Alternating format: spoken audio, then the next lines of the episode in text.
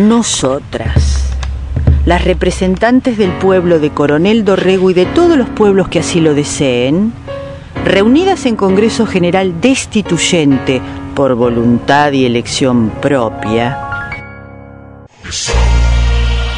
en incumplimiento de pactos preexistentes, con el objeto de constituir la unión entre hermanas, afianzar la justicia igualitaria, promover el malestar cultural y asegurar los beneficios de la libertad para nosotras, para nuestras hijas y para todas las mujeres del mundo, sin invocar la protección de ningún Dios, fuente de todo prejuicio y conflicto, ordenamos, decretamos y establecemos y que los platos los lave otro.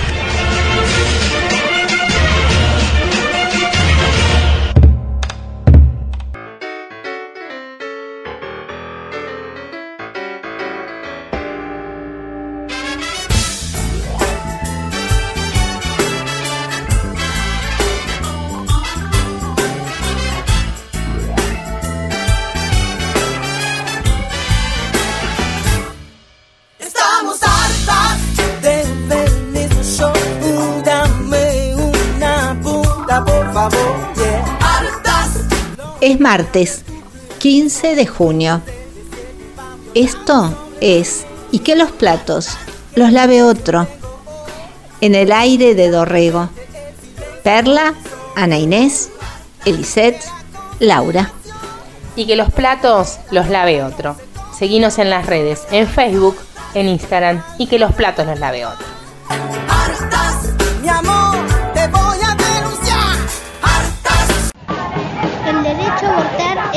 En todo el país y en todo el sistema de salud tenemos derecho al aborto.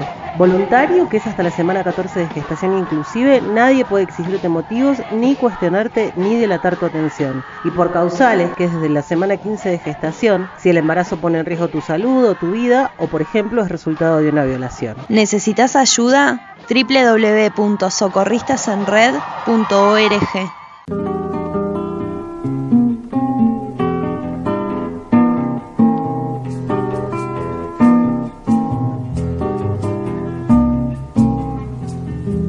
la vi quedarse sola.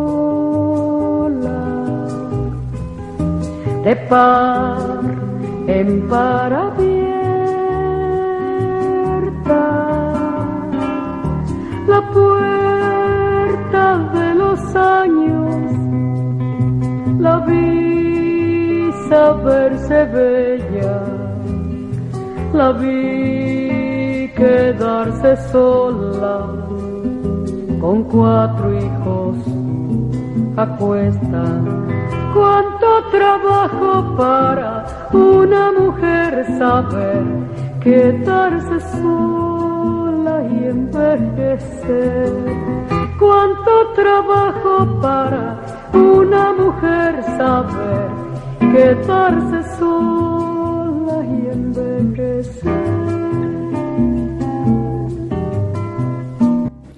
Si el mundo ya era desigual antes del 2020, ahora lo es todavía más. Las mujeres ya estaban más afectadas por la desocupación, pero ahora más es más. Y lo peor, no solo es que no encuentran empleo, sino que les cuesta más salir a buscar trabajo y mantenerlos, porque no tienen con quién dejar a sus hijos. La participación en la actividad económica descendió 8,8 puntos porcentuales para la población general, pero cayó en picada 14 puntos porcentuales para las mujeres jefa de hogar con niñas, niños y adolescentes sin cónyuge. Las mujeres hemos retrocedido más de una década de avances en el mercado laboral por efecto de un virus que acrecentó la desigualdad de género. Las mujeres eh, que trabajan eh, que se desempeñan en el trabajo doméstico de cuidado son las mayoritariamente más desprotegidas y más afectadas por la pandemia. Primero, porque son obligadas a ir a sus trabajos a una costa de su salud, esa que nos permite a algunos o algunos guardarnos. Ellas no, deben ir a sus trabajos, porque las obligan, porque si no, no cobrarán sus salarios y porque no tienen en dónde recurrir para protegerse. ¿Quién cuida a sus hijos? En el caso de aún de los trabajos que, que corren en esferas institucionales o más protegidas, entre comillas, las dispensas laborales se aplican a piacere del patrón. ¿Qué hacen las mujeres con sus hijos? ¿Qué hacen las mujeres con sus hijos? En salarios que están totalmente pauperizados, que no tienen un valor asignado para cuidado. Las cuarentenas estrictas hacen que la escuela y el trabajo ingrese al ámbito del hogar. Esto aumenta significativamente la carga de las tareas de cuidado, un trabajo invisible y no pago que mayoritariamente recae sobre las mujeres. Según datos de la Organización del Trabajo, las mujeres realizan el 75,7% del trabajo de cuidado no remunerado del país y le dedican el doble de tiempo que los hombres. Ese trabajo invisible implica limpiar, cocinar, lavar, cuidar a menores, adultos, enfermes, ya sea en casa, propia o ajena. Nueve de cada diez mujeres argentinas realizan esas tareas de cuidado sin recibir ningún tipo de remuneración. ¿Y qué sucede cuando una mujer con hijes, jefa de hogar, debe salir a trabajar? ¿Quién se ocupa del cuidado de esos hijes? Por supuesto, otra mujer. Pero, ¿quién nos paga la diferencia salarial de cuidado? El mundo laboral, su escala salarial, la legislación laboral, está pensada en un modelo irreal. El trabajador hombre, totalmente liberado de las necesidades o de las actividades de cuidado doméstico y de hijes, o una familia burguesa de niveles adquisitivos muy altos. La invisibilización del trabajo doméstico y de cuidado. Entenderlos como una natural extensión de las tareas femeninas. Asumir que siempre lo realizará una mujer en forma gratuita. Constituye un engranaje fundamental, importantísimo en el funcionamiento del sistema capitalista. Esto, en tanto que el coste que implica su visibilización, es decir, la asignación de un valor la contratación de un otro que lo realice de forma remunerada no es una variable que sume en el salario básico. No existe, no se paga. De esta manera, el sistema capitalista se sirve de la ideología patriarcal para generar ganancias en el bolsillo de sus mandamases. El trabajo doméstico remunerado es casi exclusivamente femenino. Según informe de ONU Mujeres, CEPAL y la Organización Internacional del Trabajo, entre 115 y 186 millones de personas realizan estas tareas en América Latina y el Caribe. 93% de ellas son mujeres. Más del 70% de las trabajadoras domésticas se vieron afectadas por las cuarentenas. Perdieron horas de trabajo, subieron reducciones en su salario o directamente quedaron desempleadas el trabajo doméstico remunerado presenta altos niveles de precarización. Un 77,5% de las trabajadoras domésticas se desempeña en la informalidad. De ahí su mayor desprotección. Si para una trabajadora que se desempeña de forma informal sentarse con un patrón a negociar dispensas laborales o salarios implica el fracaso o el despido. La visibilización y sociabilización del trabajo doméstico y de cuidado constituye un punto clave en la lucha por la igualdad y liberación de todas las mujeres, puesto que en este estado inequitativo de situación caemos en la encerrona de que solo unas pocas podemos liberarnos de su esclavitud a costa de la explotación de otras mujeres que son las que mayormente son contratadas para realizarlo. Un dato más. Al principio de este informe hicimos notar que la pandemia no había hecho más que profundizar las desigualdades económicas y laborales que ya se venían dando respecto a las mujeres, siendo las mujeres solas, sin cónyuge y con hijos las más afectadas por la recesión económica, la pérdida de empleo, el recorte salarial y la sobrecarga de tareas. Casualmente, también son las menos representadas y defendidas. El 6 de mayo, la CGT se reunió con el presidente Alberto Fernández. Del encuentro participaron 10 sindicalistas, 10 varones, ninguna mujer. La cifra no solo es llamativa porque muestra el nivel de retraso de la CGT, sino porque no anota que el mayor impacto de la crisis generada por el COVID-19 es para las mujeres. Aún en áreas en que la mayoría de las trabajadoras son mujeres, los que llevan la batuta ante el gobierno son varones. Y tomemos como ejemplo un área que está en el centro de la escena, el sector de salud. En la Argentina hay 321.850 trabajadoras de la salud y 142.334 trabajadores. La mayoría de las que ponen el cuerpo frente a la crisis sanitaria son médicas y enfermeras, pero los que hablan por ellas son ellos. Otro ejemplo, educación, un área que ocupa el 15,2% mujeres y solo el 4% varones.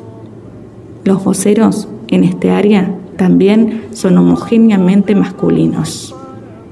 Sindicatos tienen una gran deuda. ¿Cuánto trabajo para una mujer saber quedarse sola y envejecer? Nuestro informe de hoy sobre mujeres, pandemia e inestabilidad laboral se sirvió de datos de una nota publicada por Luciana Pecker para Infobae a principios del mes de mayo y otra nota de María Jagoe para la revista América 21.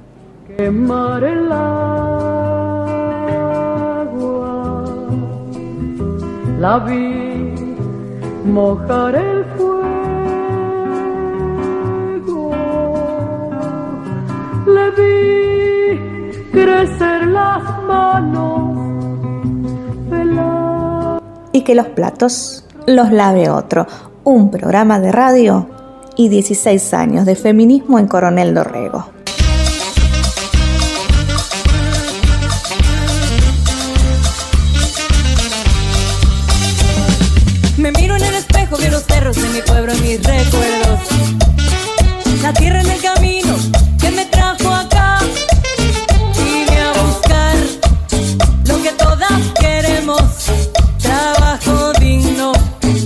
Risas y respeto. No tengo espacio para tus maltratos. Estoy harta de recoger hasta el último trapo. Yo sé lo que quiero, yo sé lo que es bueno, cuidarme, quererme, luchar con mis compas. Tengo ganas de volar en mis propios brazos. Quiero dormir donde el aire me bese, donde el sol sea suave, donde no hayan que hacer.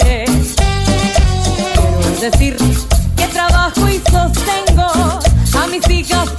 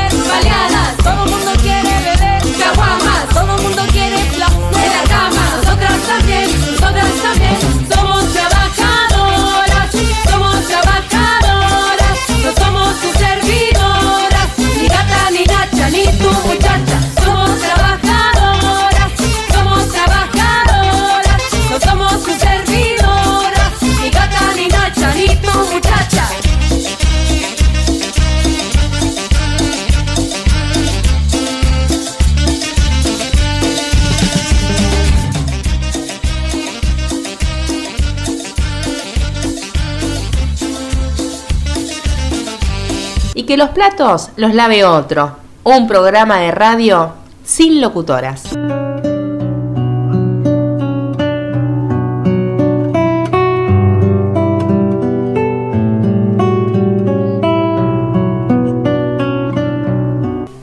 Queremos compartir con ustedes eh, una nota que salió en página 12 esta semana que dice de los horizontes que podría abrir la ley de cupo laboral travesti trans. La semana pasada el proyecto de ley de cupo e inclusión laboral trans travesti obtuvo media sanción en la Cámara de Diputados. Su aprobación no solo ayudaría a revertir una historia de discriminación y violencia estructural contra este sector de la población, sino también ampliar las nociones de ciudadanía y democracia.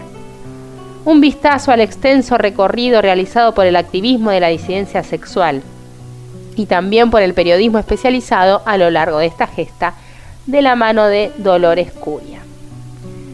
Dice Dolores, y ahora el futuro.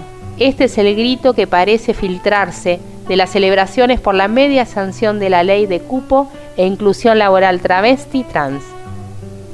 Pero ¿qué es lo que tanto se festeja si todavía no se aprobó? No es poco que se esté hablando del asunto en el recinto, ni que los votos favorables hayan alcanzado 207 contra 11, ni que la mayoría de los discursos sobre el tema en el Congreso y más allá ubiquen la discusión en el marco de los derechos humanos. Todo eso hace a este medio triunfo digno de descorche. Y no es que las violencias y la exclusión estructural contra este sector de la población, cuyo promedio de expectativa de vida sigue sin poder superar en Argentina los 40 años, sean cosa del pasado. La sensación es la de la convivencia de dos dimensiones paralelas. La misma noche en que el Congreso se le daba media sanción a la ley de cupo laboral trans, que además de fijar un mínimo del 1% para todo el personal del Estado Nacional, prevé incentivos por para las empresas privadas que contraten personas trans, Crónica TV hostigaba por deporte a Zulma Lobato. Mientras los grandes medios de comunicación y la gente de a pie se hacen preguntas sobre el llamado lenguaje inclusivo, brilla por su ausencia en los canales de televisión y en las tapas de los diarios la desaparición y la búsqueda de Tehuel de la Torre, un chico trans que desde el 11 de marzo falta de su casa y que fue visto por última vez cuando estaba camino justamente a una supuesta entrevista de trabajo para un empleo eventual y precario. Reclamamos derechos y leyes que se cumplan. Y volvemos a preguntarnos dónde está Tehuel de la Torre.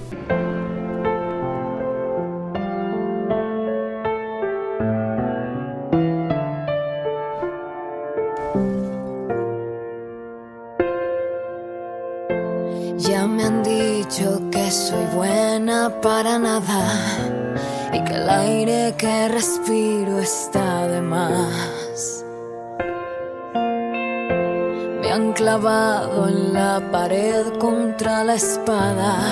He perdido hasta las ganas de llorar.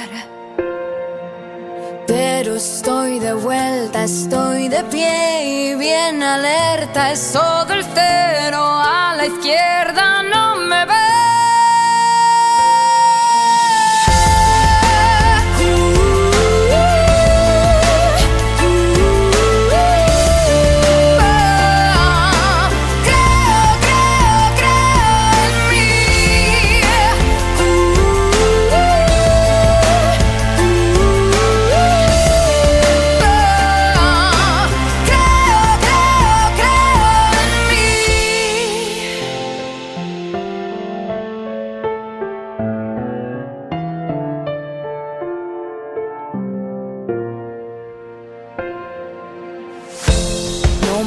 me asustan los misiles ni las balas. Tanta guerra me dio alas de metal.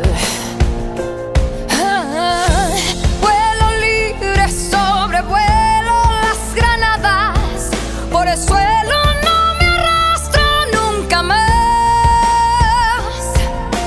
Ya no estoy de oferta, estoy de pie y bien alerta. Eso del cero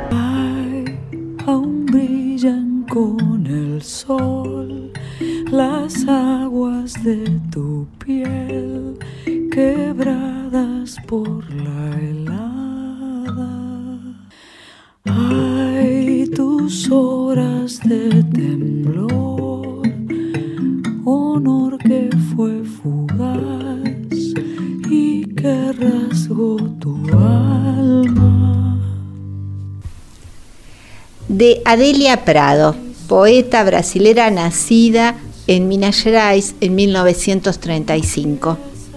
Chica en su cama. Papá tose, anunciando su llegada. Viene a examinar los pasadores uno a uno. El techo de la casa es de madera de peroba. Puedo dormir sosegada. Mamá viene a cubrirme. Recibo la bendición y huyo atrás de los hombres, conteniéndome por usura, haciendo rendir lo bueno. Si me toca, desencadeno multitudes, los pececitos cardúmenes. Los topacios me arden donde mamá sabe. Por eso ella me dice con celos, duérmete ya, que es tarde. Sí, mamá, ya voy. Pasear por la plaza sin nadie que me rete. Adiós, me cuido, voy a andar por los callejones, rueda de jóvenes en el bar, guitarra y ojos difíciles de sacarme de encima. Cuando nuestra ciudad resuene en la neblina, los jóvenes marianos van a esperarme en la matriz. El cielo es aquí, mamá. Qué bueno no ser libro inspirado en el catecismo de la doctrina cristiana. Puedo aplazar mis escrúpulos y cabalgar en el sopor de los crisantemos podados.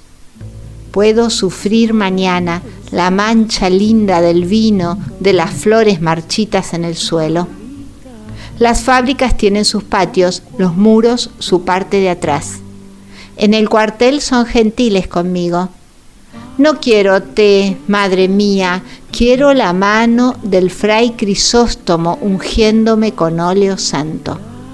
De la vida quiero la pasión. Y quiero esclavos, soy laxa, con amor de rabia y burla. Quiero mi cama de catre, el santo ángel del Señor, mi celoso guardián. Pero descansa, que él es eunuco, mamá.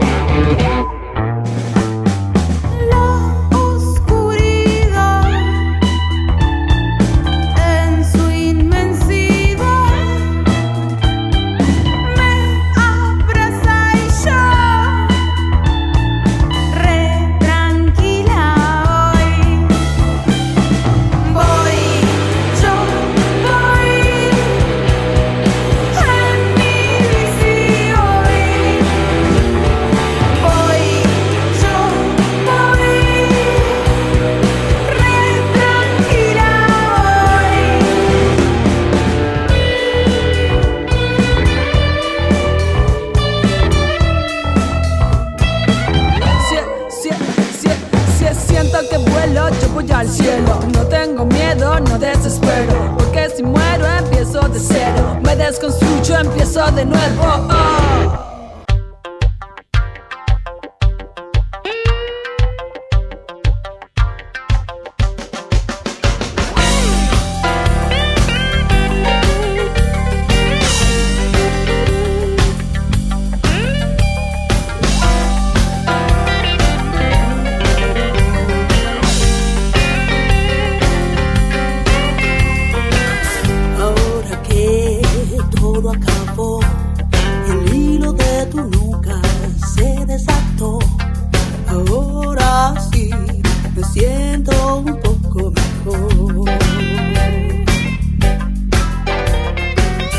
La Cámara de Diputados convirtió en ley el proyecto, ya aprobado por el Senado, que promueve la equidad en la representación de los géneros desde una perspectiva de la diversidad sexual en los medios de comunicación audio- audiovisual, cualquiera sea la plataforma utilizada. La iniciativa establece un régimen de cumplimiento obligatorio para los medios de gestión pública e incentivos para el sector privado. Esto busca que este sector adhiera a través de beneficios en el acceso a la pauta oficial. Es decir, se premia a aquellos que demuestren avances en la equidad de género. Este proyecto fue presentado por la senadora Norma Durango de Frente de Todos y recoge una propuesta del colectivo de periodistas argentinas y aportes de otras redes de comunicadoras feministas y especialistas en el tema, como la red PAR y LATFEM, que participaron en una serie de foros federales organizados en 2020 por la diputada del Frente de Todos, Mónica Macha. Esta es una ley que en el fondo tiene una pregunta clave y es ¿quién habla? ¿Quién cuenta la historia? ¿Qué voces, qué cuerpos están autorizados a decir a quiénes les damos la palabra? En la letra de esta ley se considera a la equidad en la representación de los géneros desde una perspectiva de diversidad sexual como la igualdad real de derechos, oportunidades y trato de las personas sin importar su identidad de género, orientación sexual o su expresión. En los medios públicos, el principio de equidad debe aplicarse como un régimen de obligatoriedad en todos los estratos de la planta del personal, desde los trabajadores permanentes, transitorios y cualquier modalidad de contratación, hasta los roles de directives y de toma de decisiones. Y establece que debe garantizarse la representación de personas transgénero, transexuales, travestis e intersex en un porcentaje nunca menor del 1%.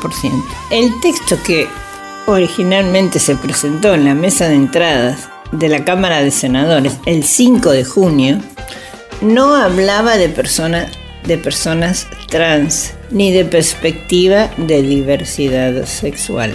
Tampoco hacía referencia a medios privados o se extendía la aplicación a cualquier soporte. Estas bifurcaciones fueron presentándose en la medida en que la discusión se hizo pública y participativa y en la medida en que las feministas de la política y de las ONG llevaron el debate a los espacios institucionales donde se definía la letra de la ley. Seguramente no serán todas feministas las personas que ingresen a los medios gracias a las puertas que abre esta ley, pero una acción de este tipo es de por sí feminista, porque repara una desigualdad histórica en el acceso a la voz pública.